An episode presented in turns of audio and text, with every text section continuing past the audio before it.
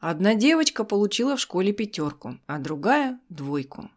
Первая возвращалась домой в припрыжку, упала и сломала ногу. А вторая шла, опустив голову, и нашла кошелек с деньгами. Мораль. Все события, происходящие в жизни, влекут за собой цепь других событий. Поэтому не стоит переживать по пустякам и впадать в эйфорию от незначительных побед.